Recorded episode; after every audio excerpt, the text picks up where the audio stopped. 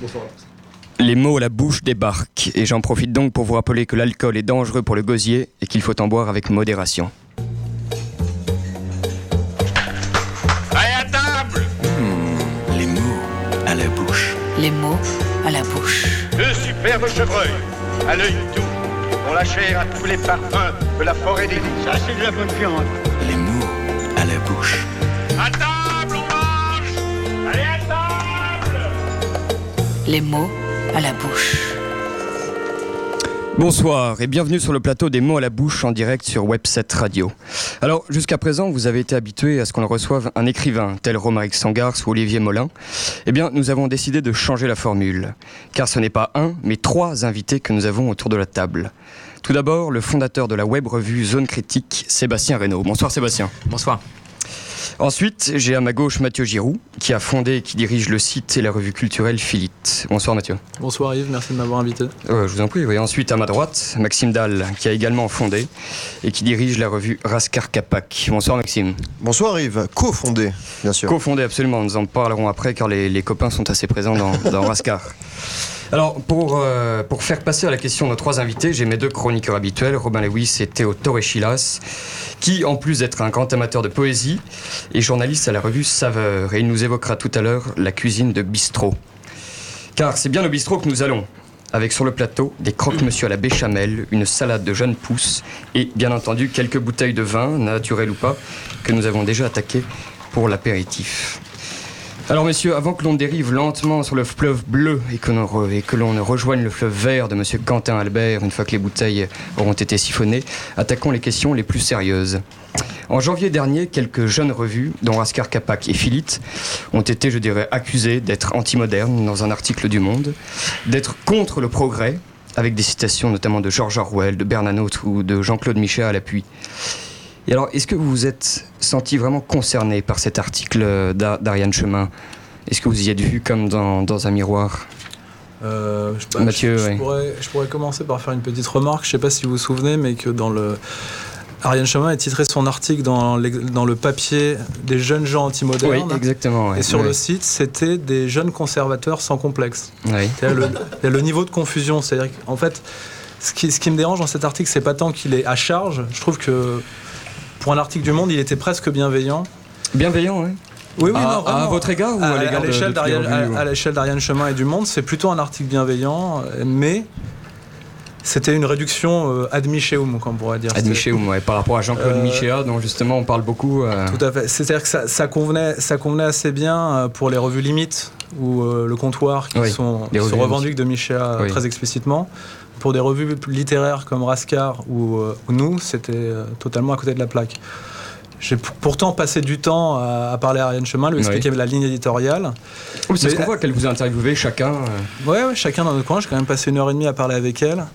Et elle, elle m'a qualifié d'esthète. Oui. On pourrait croire que c'est un compliment, mais le pas plus du tout. esthète d'entre tous. ouais, Voilà, le plus esthète d'entre tous. Voilà, ça, ça prouve qu'elle n'avait pas compris parce que j'ai passé quand même, je me souviens sur ce point-là, un quart d'heure lui expliquer qu'on n'était pas des esthètes justement, on n'est pas des dandys creux, oui. expression qui appartient à Fares Gillon, un ami de Philippe. Et euh, qu'en fait, pour nous, le beau, c'était seulement le signe de Dieu. En gros, qu'on soit croyant ou pas, le signe vers une transcendance. Il n'y a que ça en fait. C'est la phrase, c'est la pour ça que vous avez pris une heure et demie à lui expliquer ça. Parce que pas, pas ça, précisément, mais temps, hein. j'ai passé un quart d'heure là-dessus. Notamment, là, en fait, Philippe, euh, il y a une citation de Peggy maintenant qui, qui, qui présente le site, mais avant c'était Dostoïevski et Oui, c'était. La beauté sauvera le monde. Mais la beauté de Dostoïevski, c'est pas la beauté euh, artificielle, Ça, on va, on va en parler avec Maxime la, justement. la beauté creuse. Et parce que ma- maintenant, votre, euh, votre phrase d'accroche, si je puis dire, c'est ce qui est dangereux, c'est ce grand cadavre mort du monde moderne. Une phrase de Charles Je, je- finis sur la citation de. Dostoïevski- Ce qui est beau pour Dostoïevski en dernière instance, c'est le Christ. Et ça, Ariane Chemin n'est pas capable de comprendre. Oui, parce que alors, justement, dans le, le premier numéro de, de Raskar qui était consacré à Jean-René Huguenin, euh, il est écrit Dostoevsky disait que la beauté sauvera le monde. Cette phrase a été tellement répétée et galvaudée qu'on en oublie parfois le sens originaire. Je n'irai pas jusqu'au bout, mais Maxime Dalle, justement, est-ce que vous voulez déjà re- re- rebondir vraiment sur ce qui a été dit par, euh, par Ariane Chemin Ouais. euh, sur le côté anti-moderne, le côté assez politisé au final de, de ces revues, et Raskar Kapak a été mis dans le lot. En fait, sur Ariane Chemin, je pense qu'il n'y a pas grand chose à dire. Mais, euh, mais après, sur ce que dit Mathieu, je suis, euh, je suis d'accord avec tout ce qu'il dit. C'est-à-dire que. Vous nous faites une Macron là. Oui, mais euh, ça, ça va pas durer très longtemps. Alors, je plaisante. À se souvenir que. le- Mais en même temps, mais en même temps, exactement. Euh, non, mais après, euh, moi j'ai vu en fait cette enquête euh, d'Ariane Chemin. Euh, Enfin, nous, euh, on avait eu 20 lignes euh, qui, qui présentaient un peu Raska Kapak d'une manière très, euh, très institutionnelle. Voilà, Raska Kapak, patati patata, avec euh, un peu toutes les, euh, les figures dont on avait parlé pendant, pendant l'année. Donc, c'est plutôt euh, une espèce d'encart publicitaire qu'on avait euh, dans, dans, cette, euh, dans, dans- ce dossier, euh, Oui. effectivement, sur Michia, qui concernait euh, davantage limite et le comptoir dont euh, bon c'est- c'est c'est- c'est très bien hein, mais euh, on n'a pas grand chose à voir avec eux. Si ce n'est effectivement des et je pense que c'est ça en fait qui, qui les intrigue c'est que des gens qui, peuvent, qui sont différents euh, ont des euh, je dirais des euh, peuvent, peuvent- être amis peuvent être camarades peuvent être euh, je ne sais quoi etc sachant qu'on ne pense pas forcément la même chose.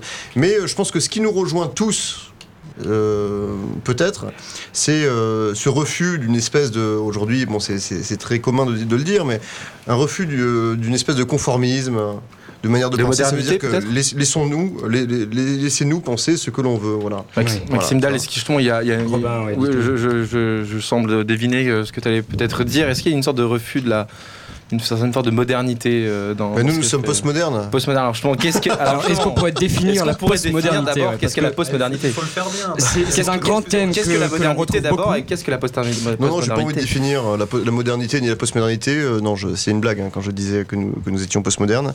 Euh, nous, on ne situe pas par rapport en fait à la modernité euh, d'une manière euh, générale. On, on situe notre ligne par rapport aux, artistes euh, dont, on parle, qui nous paraissent, euh, qui nous paraît intéressant de- de- d'étudier et surtout de présenter à nos lecteurs euh, des, types comme Guy Game, comme, Jean-René Huguenin, qui sont pas forcément très connus du paysage littéraire, mais qui ont une vie assez formidable et surtout qui ont une œuvre qui, euh, qui accompagne leur vie. Et nous, c'est ça notre but. C'est pas de se placer dans l'antimodernité ou dans la postmodernité. C'est. euh, Il y a quand même une distinction qui est assez intéressante parce que ce que vous disiez Mathieu tout à l'heure, c'est que euh, Ariane Chemin vous, vous, vous distingue euh, indistinctement comme euh, anti-moderne ou comme conservateur. C'est quand même deux oui. notions qui sont très différentes. Alors oui, alors nous on est anti-moderne, ou du moins on est au service des écrivains anti-modernes. Certes, mais voilà. Mais- Un anti-moderne, ça a été assez bien défini par Antoine Par Compagnon. compagnon, évidemment. Ce, ce sont ceux qui sont à l'avant-garde de l'arrière-garde ou à l'arrière-garde de l'avant-garde. C'est ceux qui avancent en regardant dans le rétroviseur. On est d'accord, il y a une distinction très très très forte avec les conservateurs qui eux vivent. Les anti-modernes ne sont pas des pas conservateurs. conservateurs, la distinction est très importante. Burke n'est pas un anti-moderne. Ce ne sont pas non plus les traditionalistes. conservateur Ce d'ailleurs. ne sont pas les traditionalistes. Guénon n'est pas un anti-moderne. Euh, ce ne sont pas des réactionnaires. Bonald n'est pas un anti, n'est pas un anti-moderne. Mestre, c'est un anti-moderne très paradoxal parce qu'il Ouais, est- c'est le premier, c'est un peu peut-être difficile aussi. Il est dans une situation Considéré ouais, un comme un des fondateurs de, de la réaction. euh, Ouais, mais- vue français en tout Ah. cas. Enfin, chez Compagnon, c'est le premier des anti-modernes en tout cas. Oui, mais en fait, euh, c'est, un anti-moderne incontestablement. Mais en fait, moi j'ai un problème avec le mot réactionnaire qui, en fait, quand on le prend au sens strict, il, ne veut rien dire vu que même Mestre et je crois même Bonald ne sont, ne sont pas pour un retour à l'ancien régime. Et puis, et, et puis surtout, le terme réactionnaire est aujourd'hui quand même particulièrement dévoyé et exploité, euh, je veux dire, abondamment. Oui. Mais non, enfin, je, je- voulais juste rebondir sur, je, voulais- je voulais juste rebondir Théo, sur le fait que, voilà, Dites-nous, que, ouais. effectivement, il y a une distinction entre anti-moderne et conservateur. Bien et sûr, peut-être que, ouais. euh, que Maxime, ce que Dalle, trouve ouais. intéressant dans ce que vient de dire Mathieu, c'est que lui se place effectivement dans une perspective euh, anti-moderne, euh, faire découvrir des, euh, des écrivains anti-modernes, et c'est c'est tout à fait honorable, j'en j'en suis ravi. Mais nous, on n'est pas dans cette perspective de, je dirais, de tradition euh, euh, idéologique, de système, euh, que il n'y a pas de, je dirais, de, de côté péjoratif hein, quand je dis ça. Attention, Mais attention le système quand même. Non, là, mais nous- aujourd'hui très dévoyé aussi. Honnêtement, on ne, se, si- on ne se situe pas dans, cette, euh, dans une tradition, en fait. Mais voilà. Je précise que nous, on ne peut pas se considérer nous-mêmes, les rédacteurs de fil, comme des anti-modernes parce qu'il y a une dimension artistique. Hmm, ouais. Les, Et puis les- les j'imagine que anti-modernes vous-même, sont euh, modernes artistiquement. Pour compagnon, le, l'anti-moderne exemplaire, c'est Baudelaire ou Chateaubriand. Oui, on reviendra justement sur cette distinction tout à l'heure par rapport à l'individualisme justement qui est, qui est apparu. Vous, vous parliez de, de Baudelaire, Mathieu, et je crois que la notion d'individualisme est assez présente, notamment chez, chez Rascar. Et avant ça, nous allons partir du côté de chez Théo, qui va nous présenter ce que nous sommes en train de boire. Excuse-moi, mais nous autres, on est encore capables de tenir le lit sans se prendre pour Dieu le faire. Mais c'est bien ce que je vous reproche. Vous avez le vin petit et la cuite mesquine. Dans le fond, vous méritez pas de boire. Je crois que je vais aller assez à contre-courant de l'individualisme. Euh, c'est imposant sur la table, n'est-ce pas? Vous le voyez. Le Magnum. un Magnum. Les auditeurs ne l'entendent- ne le voient pas. Oui, mais je, je voulais, pré- je voulais avoir vos réactions. Le Magnum fait toujours un effet dont je ne me lasse pas. Bien plus que si on avait apporté deux bouteilles. Il y a pourtant la même quantité de vin, et... mais ce n'est pas fréquent d'acheter son vin dans ces belles bouteilles d'un litre 5. Euh, c'est une erreur à plusieurs titres. L'effet d'abord, dont je vous parle, et qu'il ne faut jamais négliger, le style c'est l'homme, peut-on citer en détournant un peu la citation. Mais le goût surtout. Sachez que plus le contenant est important, plus le vin peut développer ses arômes et vieillir correctement. Un vin aura donc de grandes chances d'être meilleur dans un magnum que dans une bouteille. C'est aussi pour cela que le magnum est en, est en général un peu plus cher que deux bouteilles. Et puis, qui nous a imposé ce format de, 65, de 75 centilitres Mais comme commune mesure? Vous-même, ce soir Alors non, là moi je vous impose un Les gens litre de votre 5. profession, les gens L'un de votre litre 5, profession. c'est moi, moi je vous l'impose, mais, mais qui, qui nous impose le 75 centilitres habituel Euh, À la pointe du Groin, dans le 10e arrondissement de Paris, chez le brillant Thierry Breton, c'est le Magnum qui s'impose. Je ressens une puissante excitation quand j'entre dans sa cave qui sent la terre et la charcuterie. Il y a des planches prêtes à être servies qui attendent au frais. Et les quilles imposantes trônent tout autour de nous et il ne reste qu'à faire son choix. J'aime le Magnum parce qu'il suppose que nous serons nombreux autour de la table et que nous allons partager la même boisson. C'est un symbole de convivialité. Il change euh, des bars où chacun prend sa propre boisson, son propre cocktail préparé au verre. C'est un totem au centre de la table qui, abreuve tous les convives. Pour le Beaujolais nouveau, un tonneau de vin de chez Pacalais est ouvert à la pointe du groin et tout le monde est servi dans ce même tonneau. Voilà l'esprit qui est transmis avec le Magnum. En plus humble, certes, mais avec un peu plus de panache que la simple bouteille. Ce soir, nous buvons un semur champigny élaboré par Lydie et Thierry Chancel en Maine-et-Loire. Le Magnum coûte 40 euros sur place à la pointe du Groin, 10 de moins à emporter. Un de ces soirs, nous parlerons de la Loire, il y en a beaucoup à dire. En attendant, buvons-en, la bouteille est loin d'être vide. Merci beaucoup Théo. Et eff- effectivement, il en reste, il en reste beaucoup.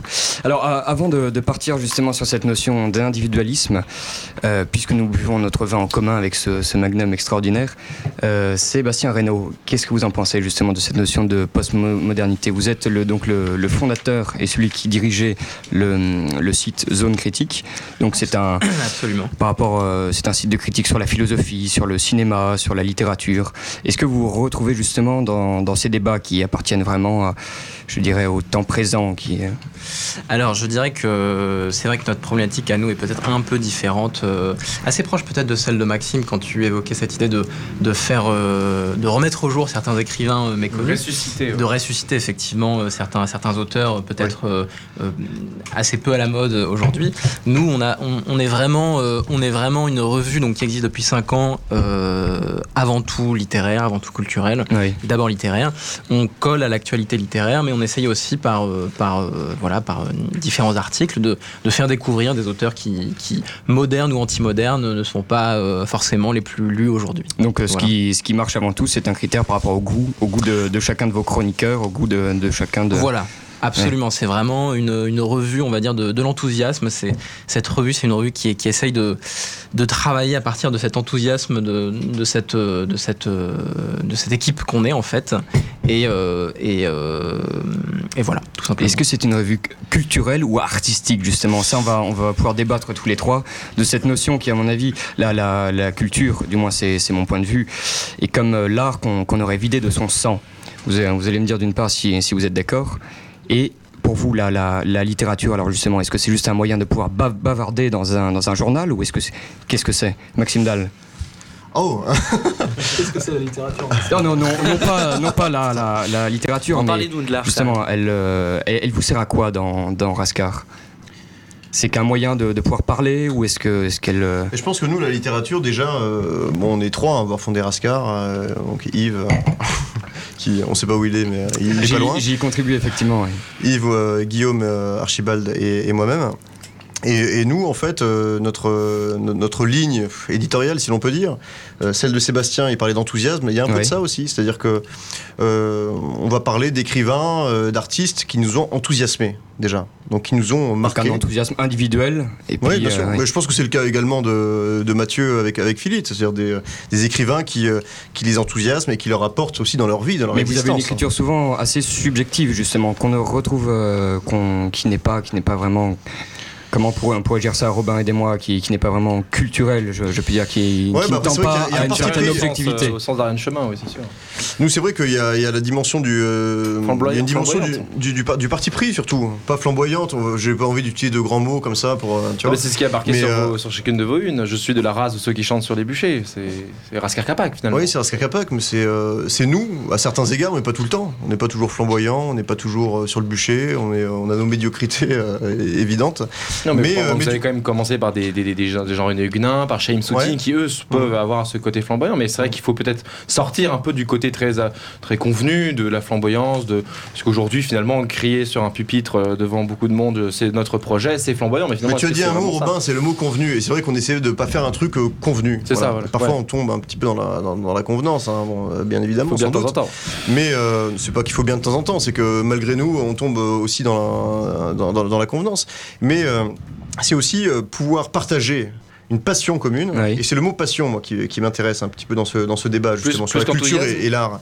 C'est que je pense que l'art, peut-être à la différence, euh, je dirais, d'une perspective euh, exclusivement culturelle, parce qu'après, il faut pas faire de, de- de- je dirais, de, de de différence fondamentale entre l'art et la culture. C'est- pas, c'est- pas de, Je deux pense, a- je pense qu'il y en a une. Mathieu Giroud, justement. mais c'est- mais pas deux armées qui- qui se- exactement pareil qui se battent, hein, Il y a un affrontement. Est-ce qu'on peut dire que Philippe et Raskar Kapak, au final, ce sont euh, deux, deux voies différentes, mais exactement sur un on même fait, on- chemin? on fait pas du tout le même travail, mais je pense qu'on sert peut-être les mêmes intérêts.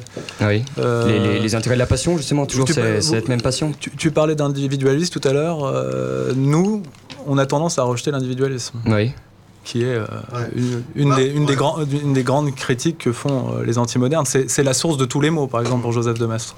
Mais après, moi, Mm. quand, quand Yves parlait d'individualisme, euh, tu vois, Mathieu, moi, je, je, je vois pas comme une euh, comme l'individualisme euh, effectivement moderne, etc. Je vois plus comme une subjectivité. Oui, D'ailleurs, un on en parle dans notre, créateur. ou, dans notre euh, numéro euh, sur Nietzsche, où, euh, où c'est euh, le triomphe de la subjectivité d'une certaine manière. Mais pour, Mais pour- pas d'individualisme. pour Joseph de Maistre, il suffit de lire la Bible tout seul pour être un individualiste. Mm. Justement, il y a- il y peut-être aussi ça. il y a quand même une primauté de l'individu sur le Oui, collectif. euh, il faut pas non plus. euh, Non, sur la communauté. pas- sur la communauté. Certainement pas chez Joseph de Maistre. Euh, chez, chez Peggy, c'est très paradoxal, par exemple. C'est euh, C'est un maître Peggy, non oui, Parce que vous l'avez déjà un- cité à plusieurs C'est mon écrivain préféré. ouais. Après, ça, c'est un rapport peut-être plus à la, à la foi catholique là, qui, C'est ça, qui, il qui entre en jeu. le. A- Qui n'est pas forcément, qui est pas foi, forcément lié a- euh, à l'antimodernité. On peut être antimoderne sans être catholique. Et je pense que même justement, il y a une, une On- tension on, on qui joue entre ça, la, le ça y mène, Est-ce que Peggy était déjà un anti-moderne à son époque Ou est-ce qu'il est devenu anti-moderne parce que Et il est justement, je dirais, antimoderne, oui. Bah, il passe, il récupéré, passe euh, son maintenant temps à dire du mal euh, du, du moderne, du monde moderne. Et donc il était déjà parle con- pas de considéré modernité, comme il tel à son époque, avec les, les cahiers de la quinzaine notamment Bah, J'imagine qu'on n'avait pas mis d'étiquette euh, anti-moderne sur Peggy, mais, euh, Oui, mais il est explicite en Est-ce que cas. parler de Robin, oui. dire du mal de, de la modernité suffit à un, un personnage, à un écrivain, de, à en Bon, faire un anti-moderne Non, pas non, du tout. pas du mais- tout. Non, parce que Guénon dit.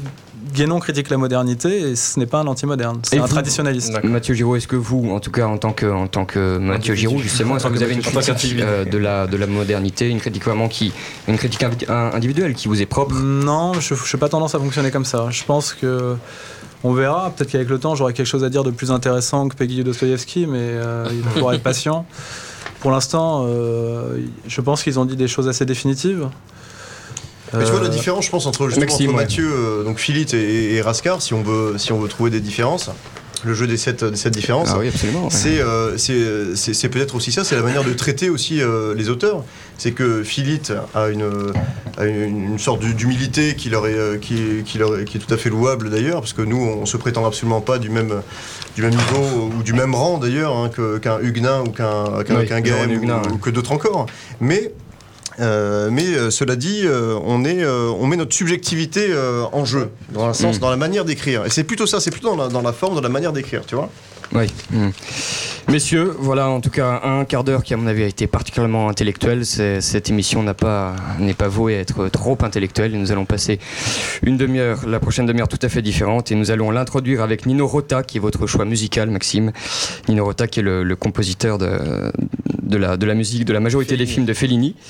Entre Et, choses. euh, et nous allons écouter la, la bande originale, un extrait de la bande originale de Casanova. Avanti.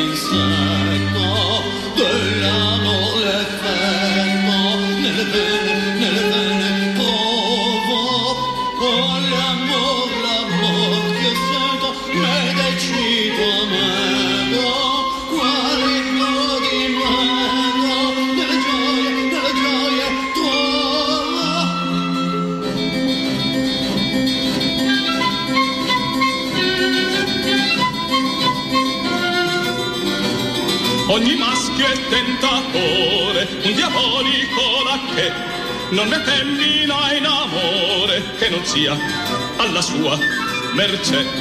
E conduce la schermaglia con astuta abilità in disposciata battaglia e da loro vincitor sarà. Il mio corpo a te s'arrende, di desio s'accende, c'è chi dà chi prende, io ti voglio, io ti voglio tutto. Ogni maschio è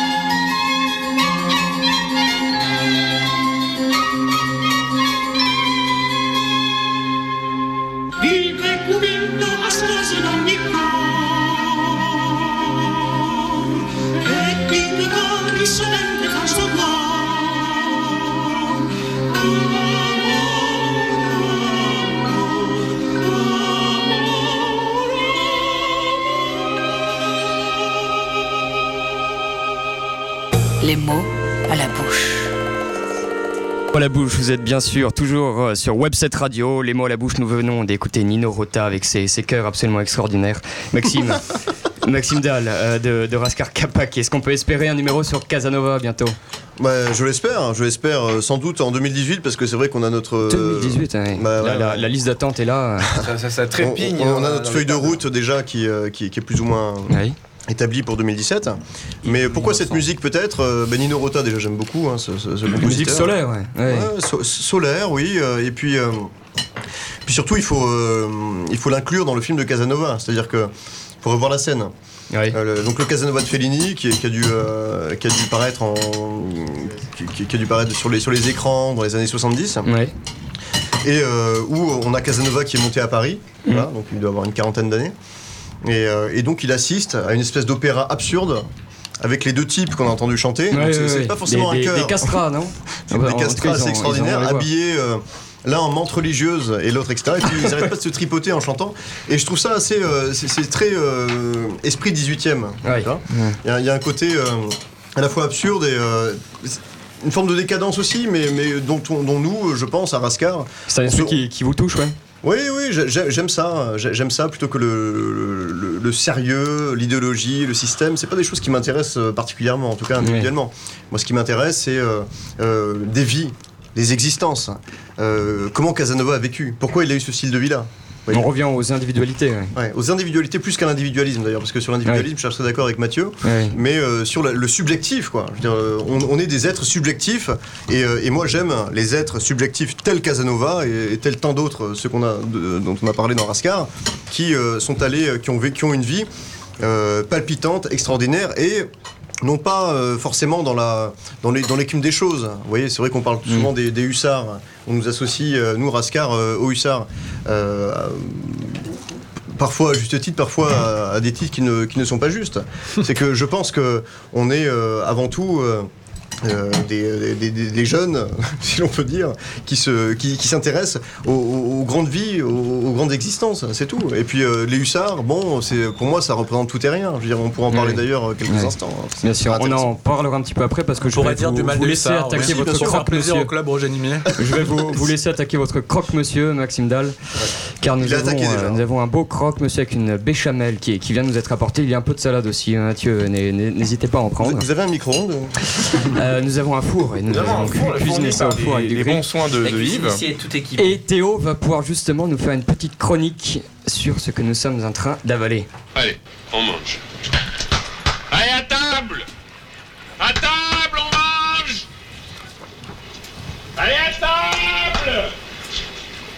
Théo, je vous enlève le pain de la bouche. hein.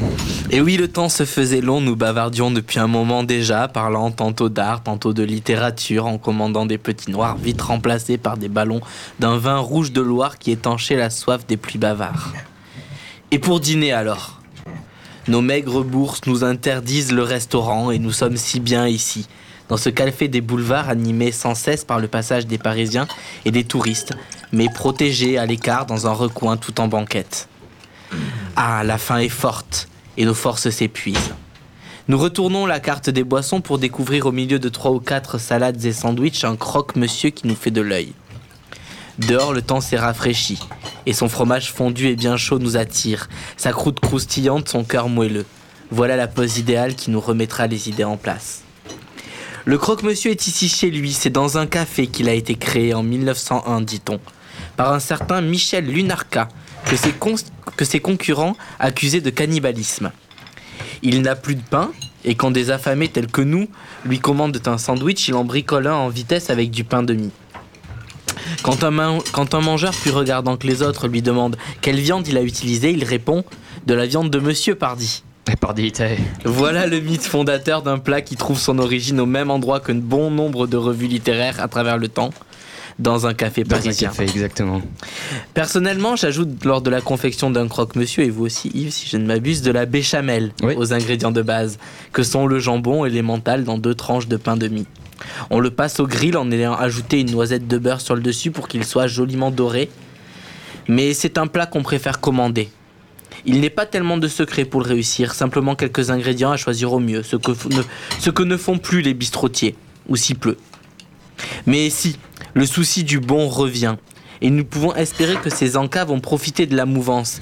Il ne faudrait pas les délaisser. On a encore des revues à inventer. Merci Théo, encore un peu et on passait pour les esthètes du croque-monsieur. ouais. Alors nous, nous allons aller au, nous allons aller au, au bistrot parce que justement je, je Bon, Ariane, Chemin, Ariane Chemin ne m'a encore rien reproché. J'espère que les, gens- du monde ne nous écoutent pas. ouais. ouais. Par, par vos, vos revues respectives, euh, vous faites des, des soirées, des, des soirées de, de lancement dans des, dans, dans des bistrots où on boit, on mange, on peut danser. euh, il, y a de, il y a de belles femmes, il y a des, des, Quelques des gens ivrognes quelques ivrognes évidemment.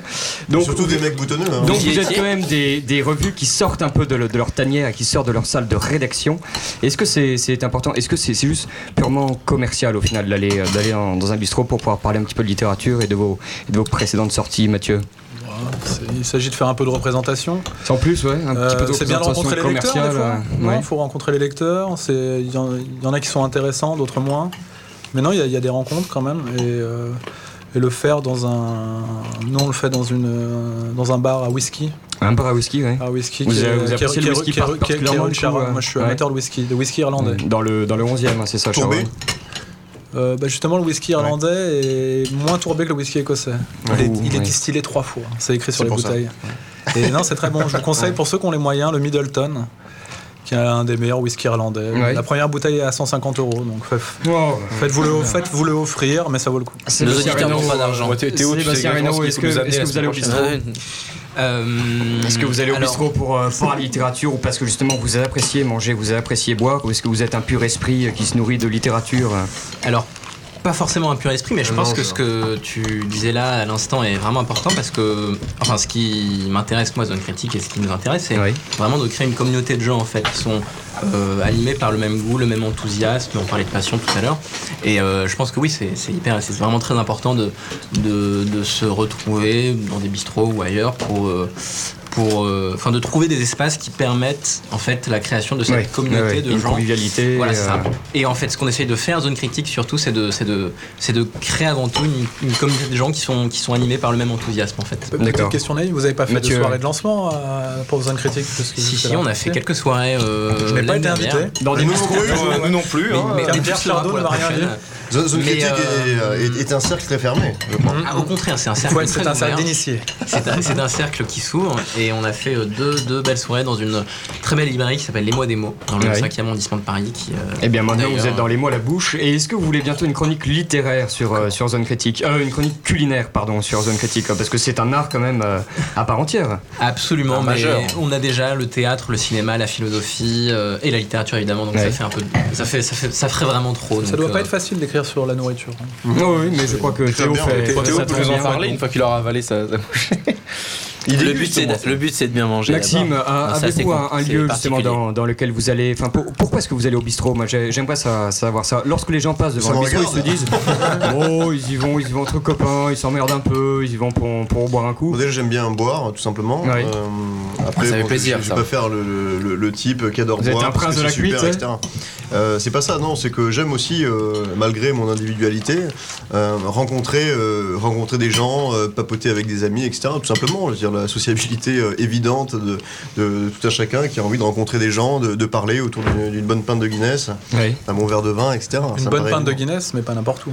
Pas n'importe où. Bon, à. Paris, ça Guinness, n'existe pas. et À Paris, la ça bonne existe Guinness pas. Et d'ailleurs, euh, tu fais bien de, de dire ça, Mathieu, parce qu'avec Yves, on est parti en Irlande Oui, du Nord, et d'ailleurs, il y a un récidive dans le numéro. Une récidive, ouais. Vous étiez à Belfast, c'est ça hein Ouais, mais je, à je Belfast, connais Belfast. des rires. J'ai passé un an en Irlande. euh, Ah, quand excellent. En, Irlande du Nord, tu étais J'étais à Dublin, j'étais à, à Belfast, j'étais à Cork, à Galway.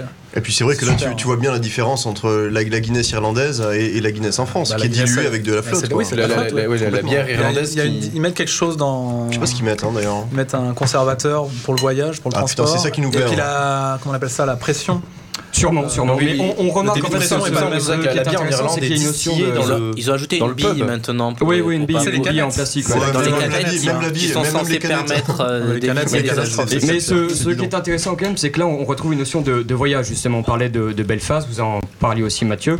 Une notion de, voyage par rapport au bistrot, par rapport, euh, par, rapport au verbu. Est-ce que pour, vous, ça vous semble naturel, justement, d'a- d'allier un- peut-être un côté flâneur? Je sais que vous, Sébastien, justement, vous avez tendance à vous promener, peut-être à vous perdre dans, Paris.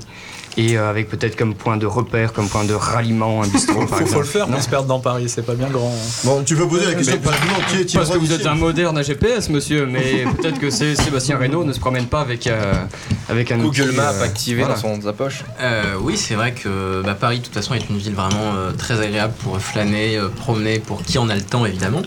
Mais euh, quand on a la- la- le plaisir d'être étudiant, comme euh, comme c'est mon cas, effectivement, euh, c'est une ville qui se prête absolument à la rêverie, à la flânerie, Oui. euh, à l'évasion. Les- euh, L'éternel étudiant sur les, sur les rives de la Seine, euh, se noyer chez les bouquinistes. Oui, et puis aller draguer sur le canal Le Lourc aussi, avec un bouquin, Et moi, je voulais juste. bouquin euh, de Miller sous le bras. Je voulais, excusez-moi, élever le débat ouais. un petit peu. Ah, mais enfin, Effectivement, enfin. Maxime moi, il y a un truc qui m'intrigue avec Philippe et, et- et Mathieu. Euh, on parlait de subjectivité justement. Et je pense que, que Mathieu comme moi et euh, Philippe comme Rascar, on met en exergue des, euh, des subjectivités euh, attendrissantes, euh, assez et fortes surtout, qui ont des choses à dire, premièrement. Mais après, c'est la manière de traiter, je pense, Ouais. est différent aussi. Et j'aimerais revenir peut-être un peu là-dessus. C'est que nous, c'est vrai qu'on fait. On, on a une espèce de copulation finalement avec, euh, avec le, le, le- le personnage dont, dont on parle, euh, Guy Aucunghem, euh. Huguenin, euh, on pourra en citer Soutine, etc. C'est-à-dire qu'on on va mettre notre subjectivité en interaction avec la subjectivité de l'autre, hein, Mhm. sans se prendre pour l'autre, hein, attention.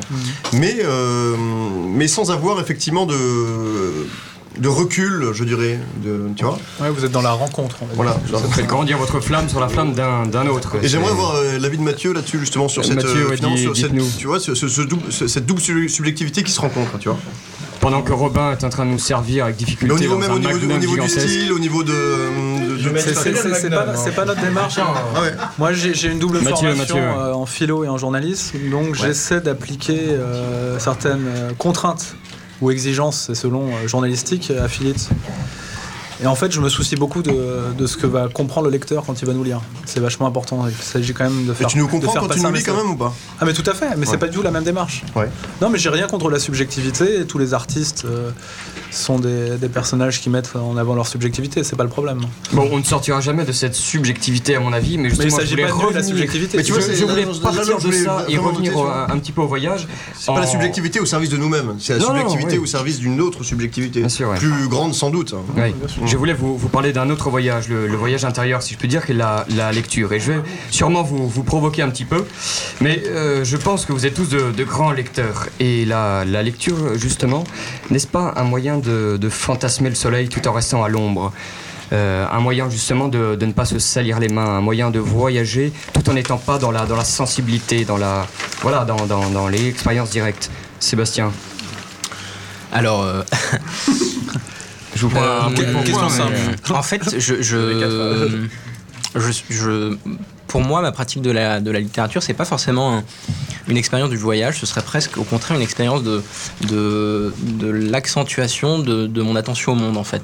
Je crois que les écrivains que j'aime vraiment en ce moment, je, je sais pas si vous le connaissez, mais je, je suis en train de lire le journal de Charles Julier, qui est un, un auteur qui est publié chez POL depuis Ouais. des années. Charles Julier, vous dites. Charles Julier, absolument. Et, euh, et moi, au contraire, la, la littérature m'aide à, à regarder le monde avec plus d'attention, de concentration, d'intensité, de, de- de présence au monde. Donc c'est Ouais. c'est moins une démarche de voyage que de que de que, que d'effort de présence en fait. D'accord. Et je pense que Mm. beaucoup de grands écrivains parlent de ça. Enfin Proust, euh, Simone Veil, euh, Rilke, euh, voilà, tous Ouais. les écrivains que j'aime vont dans ce sens. Je vois que. Maxime Dahl a des papyrus à la main et qu'il euh, est prêt à hein, nous dire quelque chose. hein. Allez-y. Mais euh, non, mais c'est c'est très intéressant la question. C'est que je pense que la lecture est euh, bien sûr est, est fondamentale parce que la lecture permet de nous ouvrir justement aux choses et Oui, au monde oui. euh, en tant que subjectivité justement. Et Nietzsche, euh, au- auquel nous, nous consacrons notre, notre numéro 7 de Capac, en parle beaucoup de cette euh, subjectivité-là. Et lui, euh, quand il évoque, euh, parce que Nietzsche était très fan des, euh, de- de- des phalanstères, Oui. fondé des, des petites... euh, Fan, oui. Euh, Ah, je me marre. on n'est pas à Radio Courtoisie ici. et, euh, et, et donc Nietzsche voulait euh, effectivement fonder des phalanstères un petit peu pessimistes, Ouais. aristocratiques, avec que quelques amis tristes voulait, etc. Et c'est assez intéressant. Et Nietzsche, euh, justement, euh, lorsqu'il dit qu'il veut fonder un couvent laïque, il dit ceci une sorte de cloître où nous causerons beaucoup, donc ce que nous faisons un petit peu ici. Ouais, ouais. Nous lirons peu, ce qui peut paraître un peu étonnant, et nous écrirons à peine. Et pourquoi nous avons choisi d'ailleurs Nietzsche pour Un hédoniste alors. ouais. Ouais, c'est pas étonnant. hein. Ouais, mais oui, le, le primat de la parole sur l'écrit. Ouais, c'est- complètement. ouais. c'est- Et, c'est- et nous, euh, dans, dans Raskar, on, a- on est aussi un petit peu dans ça, je pense. C'est-à-dire qu'on n'est pas dans la. Et Nietzsche, d'ailleurs, parle à, à de nombreuses reprises des musées. Des musées qui, qui seraient euh, un petit peu, d'ailleurs, à la manière de- des, des bibliophiles. Finalement, Mm. des, euh, euh, une espèce de musée Grévin, des, euh, etc. Nous, Un cercueil dans- Bah, pas, un cer- pas forcément un cercueil, mais dans, dans la, dans la célébration de ce qui est mort. hein. Ouais, mm. Et Nietzsche est dans le vitalisme, dans la vitalité. Et je pense que nous, dans Raskar, c'est ce qu'on a envie de faire aussi, c'est de montrer cette vitalité. Et que cette vitalité est encore active aujourd'hui. C'est pas la vitalité de Nietzsche qu'on qu'on montre, c'est notre propre vitalité par, par notre subjectivité, justement, en traitant du sujet Nietzsche. Est-ce qu'on ne revient pas là justement à cette distinction dont on parlait dans la première partie entre la culture et l'art C'est-à-dire la, la culture Ouais. comme une chose figée et l'art comme une chose vivante, Mathieu Dites-nous. bah, je suis tout à, tout à fait d'accord avec cette distinction. ouais. Oui, mais... Oui, les- bah, il y a la tradition vitaliste qui évoque Maxime, ouais, qui va de. Est-ce que vous êtes un artiste, vous? Est-ce que Ah vous non, créez? ah, pas, pas- pas pour l'instant. Non, non, je. Mais je- c'est en, en prévision hein? Non, non, vraiment pas. Je, c'est. Ce n'est pas pas, mon une chose qui objectif, vous attire euh, Bah, en fait, euh, Dostoïevski dit une chose intéressante. Il dit pour écrire un livre, il faut avoir une idée. Oui, c'est déjà pas mal, oui. Mm. Quand on a une idée, on peut écrire un livre. Et vous n'avez pas d'idée Je n'ai pas n'êtes pas un homme Ah, à idée ah, ah, générale vos sordides. Non, mais Ce que idée. dit Dostoevsky au- au- Il y en aussi, a pas tant que ça, des d'ailleurs, idées, en fait. c'est qu'il faut puiser euh, pour un, pour un roman, pour une, une véritable création artistique, de sa propre expérience euh, de vie existentielle. C'est que la vie est, est- est- est prédomine finalement chez, chez, chez- Justement, on, on parle d'expérience, on parle de vie, on parle d'idées. Je suis pas un bibliothécaire, quoi, putain. Bien- non, mais bien sûr, mais peut-être que pour nos auditeurs, on pourrait essayer de développer ça Il y en a rapidement. des biens. Que- que- que- quelle serait cette idée qui permettrait, euh, qui, serait une forme, peut-être, j'exagère un peu volontairement, mais une sorte de sésame à l'écriture. Comment apprécier une, euh, sa propre expérience pour pouvoir accéder justement à ce stade de l'écriture? Qu'est-ce que vous entendez, vous deux, Maxime Dahl euh, et Mathieu Giroud, euh, par les notions d'idée et d'expérience, d'analyse de l'expérience? Moi je dirais que ça se juge rétrospectivement. C'est-à-dire, Dostoïevski pensait avoir une bonne idée, il a écrit des livres et on va dire que l'histoire lui a donné raison. Par exemple, quand, Ouais, il, quand témoigne de. Quand il témoigne de, de la mort de la spiritualité, euh, de, la, de la montée du nihilisme, euh, enfin, c'est- c'est- il y a- une prémonition. C'est ça, une- ça que j'appelle une idée. en Oui, fait. c'est vrai. Mais alors, il a vu quelque chose que les, que les autres n'avaient pas vu. C'est Sébastien dit, dit une petite chose et nous passerons enfin à, Non, la- non, à la je, musique. je pense qu'il y avait une idée puis un travail euh, acharné euh, sans doute Ah, ça, derrière. on- on peut pas s'en passer, là. Je pense On que peut c'est pas le, second En plus prérequis. de l'idée, euh, il y a énormément ah de travail, évidemment. Non, mais l'idée, c'est le point de départ. Et nous Après, le allons, travail, partir, nous allons partir sur un autre grand artiste justement, et là je, je pars sur un de, de vos choix musicaux, Mathieu. Car nous passons à la deuxième pause musicale, et parmi vos goûts qui, est- qui était assez large, hein, qui allait euh, de, de la musique du Roi et l'Oiseau jusqu'au rappeur Akhenaton, c'est la Marseillaise de Django Reinhardt que j'ai choisie, et on y va.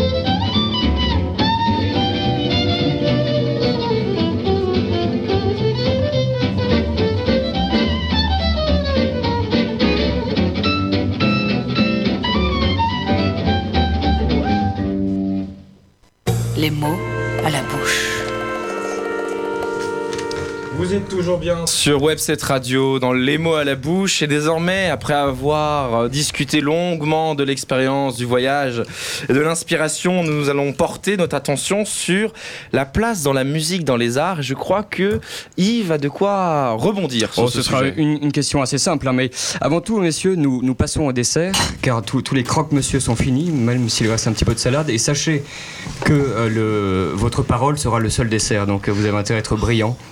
Alors pour, pour la musique, charité. pour la musique, Mathieu Giraud, Ça sent les moyens réduits quand même. pour, pour la musique, et- effectivement, vous avez des choix assez larges. Alors, euh, il me semble que vous aimez bien la, la musique française parce que vous m'avez proposé Léo Ferré, vous m'avez proposé. Akhenaton, justement. Ouais.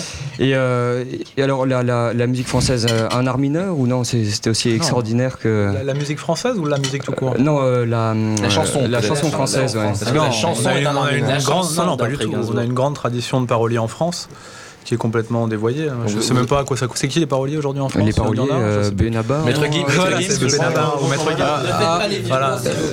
Non, mais Peut-être Akhenaton. Mais non, mais euh, Ah, ah, Akhenaton, tu rigoles sur euh, sur Akhenaton, mais il y a, Ah, mais je- eu- il y a- eu un grand un grand rap français et euh, si tu avais passé la chanson d'Akhenaton, les auditeurs auraient pu euh, se rendre compte de la qualité des textes. C'est quelque chose qui est complètement perdu. Le, le- le rap des années 90-2000, le rap français. Parce qu'il n'y a plus de, de, de bon rap maintenant avec des, Non, des paroliers corrects. De, Je suis absolument pas Maxime, Je du coup. en J'écoute- pas, j'écoute pas. Moi, j'ai- Théo qui veut. Ah depuis, que. Booba a pris le dessus Ouais. et qu'il Mais met, des, vocodeurs surtout. euh, parle au rap un petit peu, Théo, Booba. Euh, non, Booba, alors Booba, évidemment, je vais être obligé d'être d'accord avec vous. C'est-à-dire qu'en dehors des années 90 et de temps mort, il n'y a, plus- il y a plus rien chez Booba d'intéressant. Ouais. Euh, mais des. Raphaël des- bah les couilles que t'es des amis en Corse.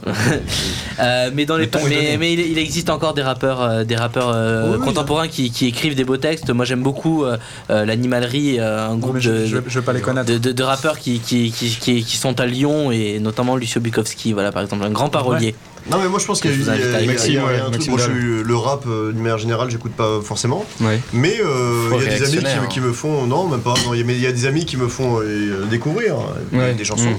notamment un type qui s'appelle Youssoufa d'ailleurs euh, Ouais. euh, C'est celui qui avait mis un billet sur la tête d'Éric Zemmour. Ouais, Ah c'est peut-être pour ça que je l'aime bien d'ailleurs je sais pas mais est-ce que vous écoutez du rap, vous? Non, pas du tout. En fait, Non, moi, je, non, je n'ai pas. je- j'écoute de la chanson française. J'adore Léo Ferré également. Et Je voulais Euh, mettre l'affiche rouge aussi. Mais on ne peut pas tout mettre. belle, sa on ne plus peut belle. pas tout mettre, mon cher Mathieu. Mais peut-être qu'à la différence de Mathieu, je pense qu'il existe encore des, euh, des paroliers. Aujourd'hui, j'ai pas forcément de titres en tête qui me viennent à l'esprit, mais j'ai quelques groupes de chansons françaises que je connais qui sont pas forcément très connus. Et je pense que c'est une tradition qui se perpétue euh, encore aujourd'hui. Ouais, Bah, dans les grands dans, dans les grands noms il y a quand même Biolay qui, qui sait écrire de très très belles chansons Il y a Biolay qui a fait un euh, très bel album, effectivement. il en a fait même plusieurs en fait hein. Benji, Benji. Mais il y a aussi, euh, et je lui fais un petit peu sa pub. euh, Maxime, je- juste avant ça, j'aimerais bien justement qu'on en vienne à, à l'actualité de, de vos revues et justement vous pouvez rebondir sur la, sur la musique. Est-ce que vous avez une, est-ce que Raskar Kapak va, va nous faire un numéro sur, sur un musicien? Moi, je, je ne sais pas. Jusqu'à présent, vous avez eu un peintre avec Soutine. Vous avez eu Corto Maltese aussi par rapport au voyage qu'on n'a pas qu'on qu'on pas cité, donc la, la bande dessinée, ouais. Et puis sinon des, des, des auteurs, des auteurs de, de littérature. Il y a aussi Maurice Ronet. Ou... Ouais, qui est un comédien, euh, Ouais. a- acteur, acteur comédien. Mais euh, Est-ce que la musique vous inspire dans, dans Raskar euh, oui, Kapak non, mais bien sûr, il y, a- il y a plein de musiciens qui, il faudrait faire un rascar là-dessus. Il faudrait qu'on qu'on s'y penche. Absolument. mais C'est vrai que. Quel musicien vous vient tout de suite à Je l'esprit j'en là sais rien, non, j'ai Rien. Youssoufa. Un numéro sur, sur Youssouf et un numéro sur, sur Joey Star, par exemple. Ouais, mais un Joey Star, bah, par exemple, on avait eu l'idée, euh, Yves, tu le sais parce qu'on en avait parlé, de faire un truc Avec, assez euh, amusant. avec Artaud, ouais. Anton mais Artaud. qui peut à la fois paraître euh, un, un petit peu incongru, euh, Provocateur. et, euh, provocateur et faussement provocateur aussi. Faire un numéro Artaud, euh, euh, quand on a Artaud. euh, avec, euh, notre ami euh, Joe Star, Oui, sur les traces en fait ouais. de- de- Mm. d'Antonin Artaud. Et, et je pense qu'il y a des choses à dire là-dessus, mais bon, c'est vrai que ça fait un peu comme, etc. Donc on a abandonné, Ouais, abandonné l'idée pour le moment.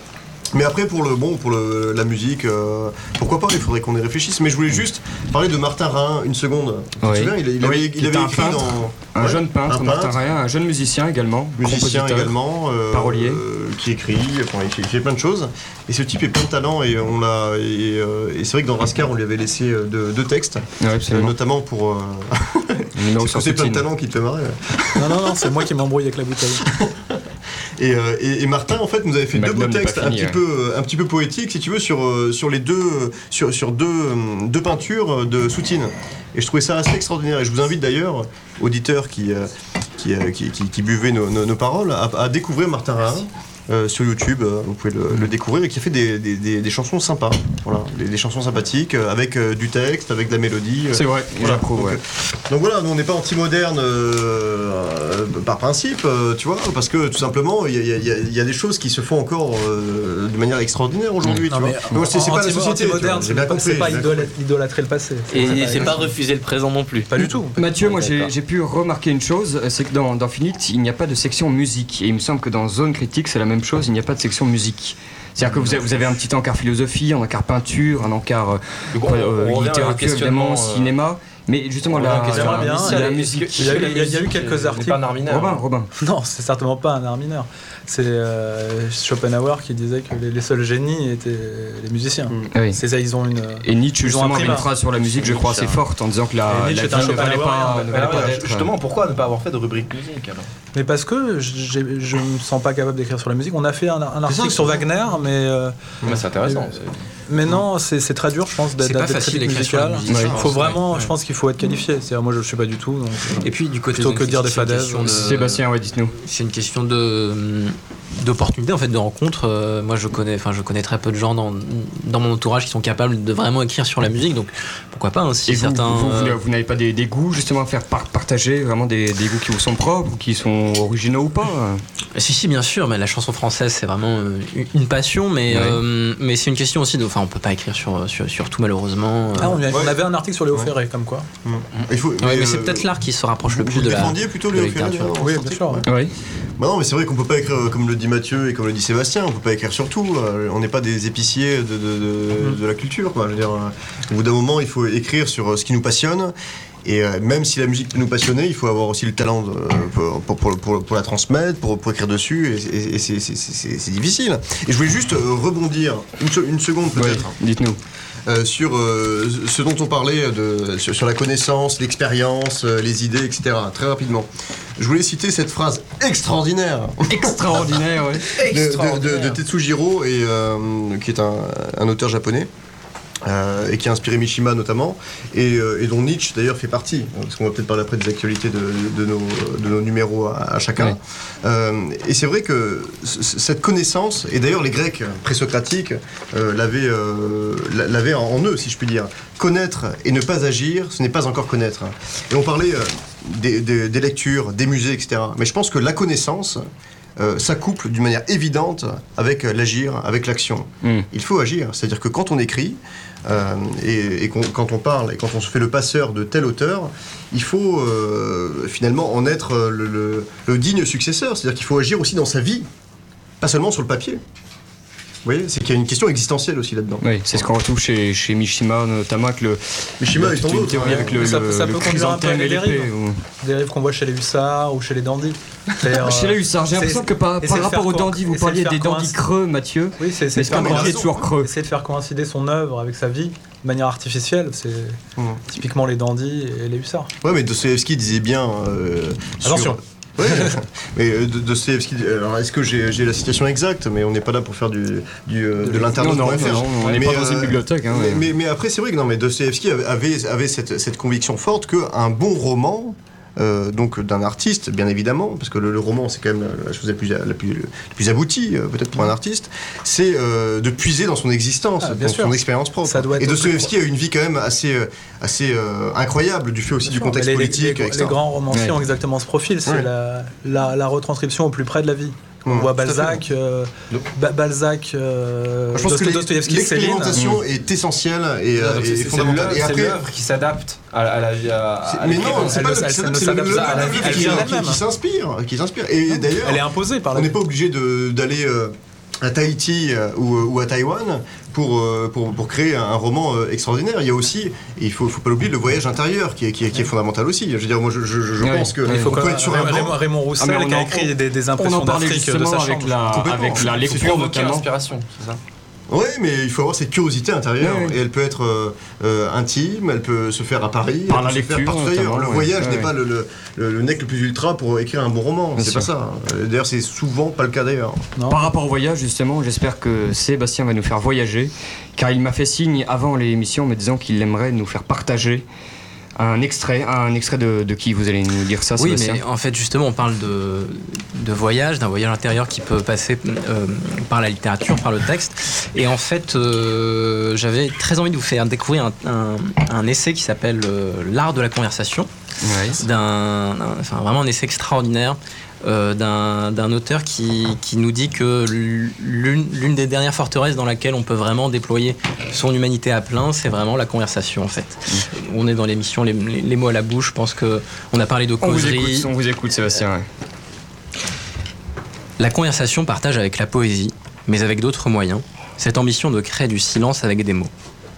De dessiner dans le bruit ambiant des espaces de retrait où nous pourrons rentrer en nous-mêmes sans pour autant cesser d'être en relation avec autrui. La conversation est une façon d'habiter à plusieurs le cœur désiré d'un silence. Le silence, comme l'écrit Jankelevitch, est une contemplation clandestine qui, comme la nuit, suspend les occupations bavardes du jour, met un frein à l'éloquence des rhéteurs, impose une sourdine à la frénétique agitation des affaires hu- humaines. Nous appelons bavardage les échanges dans lesquels nous n'avons pas su faire advenir la qualité de silence nécessaire au déploiement de la conversation. Défaillance provisoire, négligence ou indifférence chronique, trop grande volonté de garder la main, de demeurer maître de la situation, peur de ce que l'on trouvera dans le ressac des mots en usage, de sortir de la forteresse où l'on s'est claquemuré, et de montrer un visage tant soit peu humain. Les raisons de notre incapacité à laisser le bavardage s'éteindre et, et d'œuvrer à l'avènement de la conversation sont infinies, mais peuvent toutes se résumer par la peur de ce que l'on trouvera en soi et en l'autre quand on sera parvenu à faire taire la fonctionnalité en nous, son habitus et ses stratégies de neutralisation de l'imprévisible. Nous avons, vis-à-vis de ce que nous savons ou croyons savoir, vis-à-vis des idées que nous croyons nôtres, vis-à-vis des mots qui constituent ce que nous pensons être notre monde, l'attachement que les très jeunes enfants ont vis-à-vis de ces objets qu'on dit transitionnels. Nous ne sortons de nos clôtures qu'armés de ces adjuvants symboliques par lesquels nous nous persuadons de toujours pouvoir retrouver notre chemin. Dans la conversation véritable, nous ne cherchons pas à parler en tant que sujet constitué qui viendrait réaffirmer auprès d'autrui leur dérisoire souveraineté. Nous écoutons le silence qui sous-tend les paroles comme les identités, et nous tâchons d'agencer des paroles qui soient susceptibles de ne pas rompre ce silence, des paroles qui puissent tenir face à la beauté fascinante de ce silence fondamental. De nos conversations les plus réussies, nous pourrions dire a posteriori qu'elle n'était qu'une variation de ce silence, une musique, et qu'à travers nos mots, c'est ce silence lui-même que, nous- que nous sommes parvenus à faire entendre. Ce silence dont Wittgenstein écrit L'indicible forme peut-être la toile de fond à laquelle ce que je puis exprimer doit recevoir une signification. Ce silence n'est effrayant que pour celui qui ne sait pas comment s'y tenir. Celui-là bavardera pour combler ce qu'il croit vide. Il sera logoréique, intarissable, inépuisable, occupé à déverser des mots et des idées sous le tonneau des Danaïdes de ce qu'il croit être le réel. Mais quiconque connaît la quiétude de ce silence, celui qu'on cherche dans la méditation, dans le repli solitaire, la lecture, la rêverie, la prière, le regard intérieur, c'est elle qui cherchera à rejoindre à travers la conversation. La conversation est cette utopie d'un silence que la parole permettrait de rejoindre dans l'espoir d'y fonder une société de solitaires, soit comme l'écrit Jean Nabert, seules des consciences ayant traversé l'épreuve de la solitude peuvent véritablement dire nous. Merci Sébastien, merci. Bon, pour, pour ma part, je fonce dans cette utopie du silence, quand même, pour, pour réussir à, à percer ça. L'émission va bientôt toucher à sa fin, mais j'ai- j'aimerais, avant que l'on finisse, justement que... Quelles sont vos, vos prévisions, quels sont vos rêves, euh, Sébastien, par rapport, euh, par rapport à Zone Critique? Est-ce que vous avez un rêve? Alors, euh, on a des projets, en tous les cas, euh, qui vont arriver prochainement. J'en profite juste pour dire qu'on organise un, un concours de nouvelles, en fait, euh, en ce moment même, sur le Mhm. thème du train. Donc, euh, tout. Du train. les- C'est ça, exactement. Et euh, donc, on est chacun des revues papier, euh, web, mais euh, l'idée de ce concours, c'est de, c'est de, de voir advenir un ouvrage publié par les éditions Le Soupirail, Oui. en fait, euh, en format papier.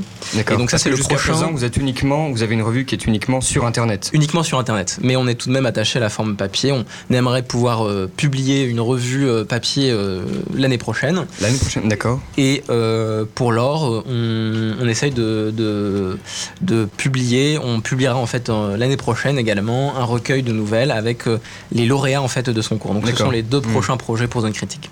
Très bien, bah, merci beaucoup Sébastien. Il me semble que dans, dans Rascar, il y avait eu un concours de, de nouvelles aussi. Je vous pose exactement la, la même question, Maxime. Euh, qui est-ce qu'on peut souhaiter à, à Rascar pour après? Est-ce qu'on peut souhaiter un nouvel hors-série? Est-ce qu'on peut souhaiter de, de nouveaux voyages? Est-ce qu'on peut souhaiter d'avoir plus de, de lecteurs pour pouvoir réussir euh, à Bah, partir, souhaiter, mais Mathieu, partir à euh, Prague euh, Il y a des, des- avoir 10, 10 ou 15 000 lecteurs. Ouais. Et Je pense que c'est ce qu'on mériterait, hein, honnêtement. Tu vois. Euh, Mais, euh, Oh, je pense aussi. euh.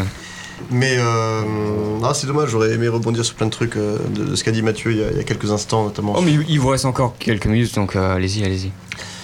Euh, ouais, mais euh, bon, euh, là, en tout cas pour Ascar, on va faire 4 numéros pour cette année, 2017. Donc le Nietzsche qui va sortir dans, dans une semaine, Oui. avec trois entretiens croisés, parce que bon, on est un, peu, un petit peu un laboratoire, hein, Ascar Capac. Euh, souvent, les, les- les gens nous ont dit pour Nietzsche, oui, mais on le connaît. Ah, les cathos nous disent, ah, ben, Nietzsche, il a, dit, il a tué Dieu, mon Dieu, etc. Bon.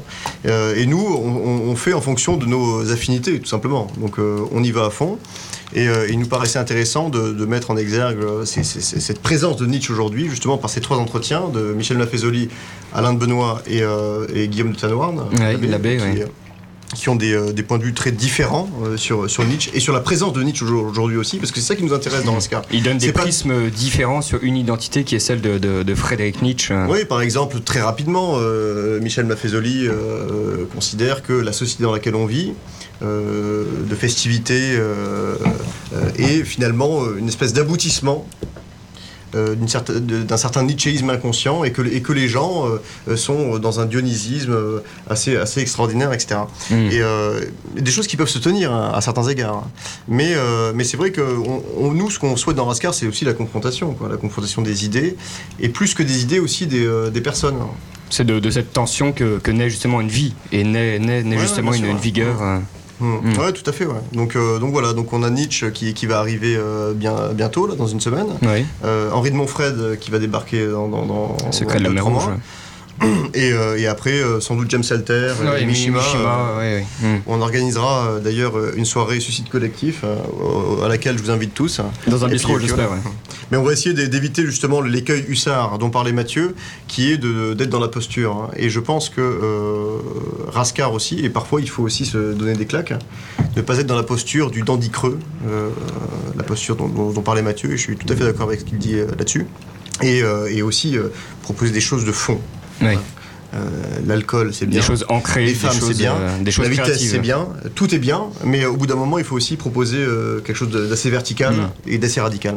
Et de la beauté par soi-même en prenant à bras le corps justement tout La ça beauté et tout en en court, faisant la une matière, un terreau. ouais, Ouais. ouais, absolument. Mm. Merci Maxime en tout cas. Ouais. Mathieu, je, je- je vous pose des, des questions à peu près similaires. Est-ce que vous avez un rêve justement par rapport à Philite Est-ce que vous voulez évoluer dans, une, dans, Je- dans quelle pas- perspective? Est-ce que euh, mais euh, vous n'êtes ni dandy ni rêveur?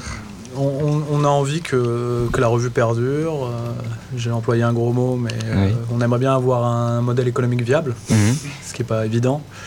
Euh, le prochain numéro de Philite qui sort en, en septembre, euh, c'est le numéro 5 qui est consacré à la barbarie. Oui. Mais c'est pas la barbarie à laquelle on va s'attendre, on va pas parler de Daesh. Euh, ce serait plutôt la barbarie moderne. Moi j'ai d'ailleurs écrit euh, un article sur Michel Henry, que si vous connaissez pas Michel Mmh. Qui Henry, est un, je vous- un écrivain c'est un philosophe chrétien, un phénoménologue chrétien, qui est un ami de Jean-Luc Marion, je sais pas, Ouais. Jean-Luc Marion qui est encore, euh, Voilà, il a encore écrit- euh, qui donne des cours au il a- Collège de France. Il Encore, a écrit ouais. une phénoménologie de la vie, donc euh, ça t'intéressera. Et moi j'ai écrit un article sur son livre qui s'appelle La barbarie, donc qui est, qui est une critique de, de la révolution galiléenne, Oui. qui est en fait une, euh, une réduction du monde à l'objectivité, et donc qui est une négation de la subjectivité. Et pour Michel Henry, euh, le savoir premier, c'est le savoir de la vie. Mm. C'est pas la connaissance qu'on a face à toi quand on quand, Ouais. face à soi quand on lit un livre, mais c'est c'est une praxis, c'est la capacité de d'utiliser ses mains pour tourner les pages, de euh, de bouger ses yeux pour lire les lignes. C'est ça, c'est une connaissance non non euh, non réflexive.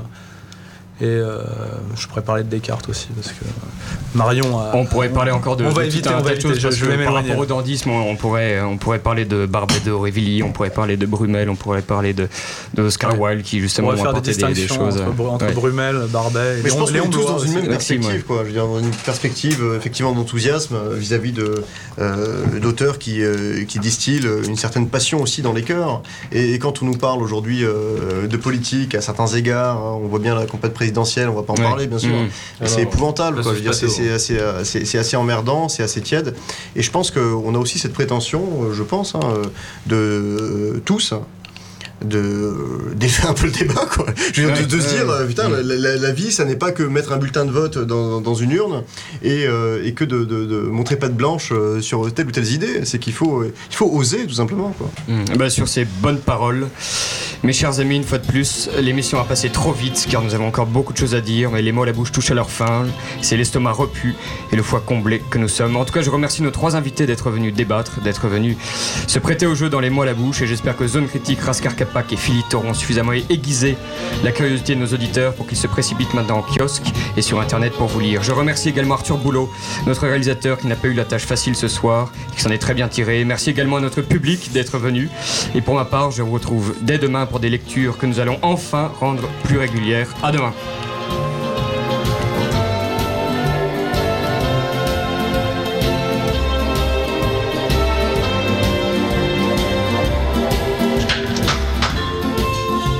Les mots à la bouche.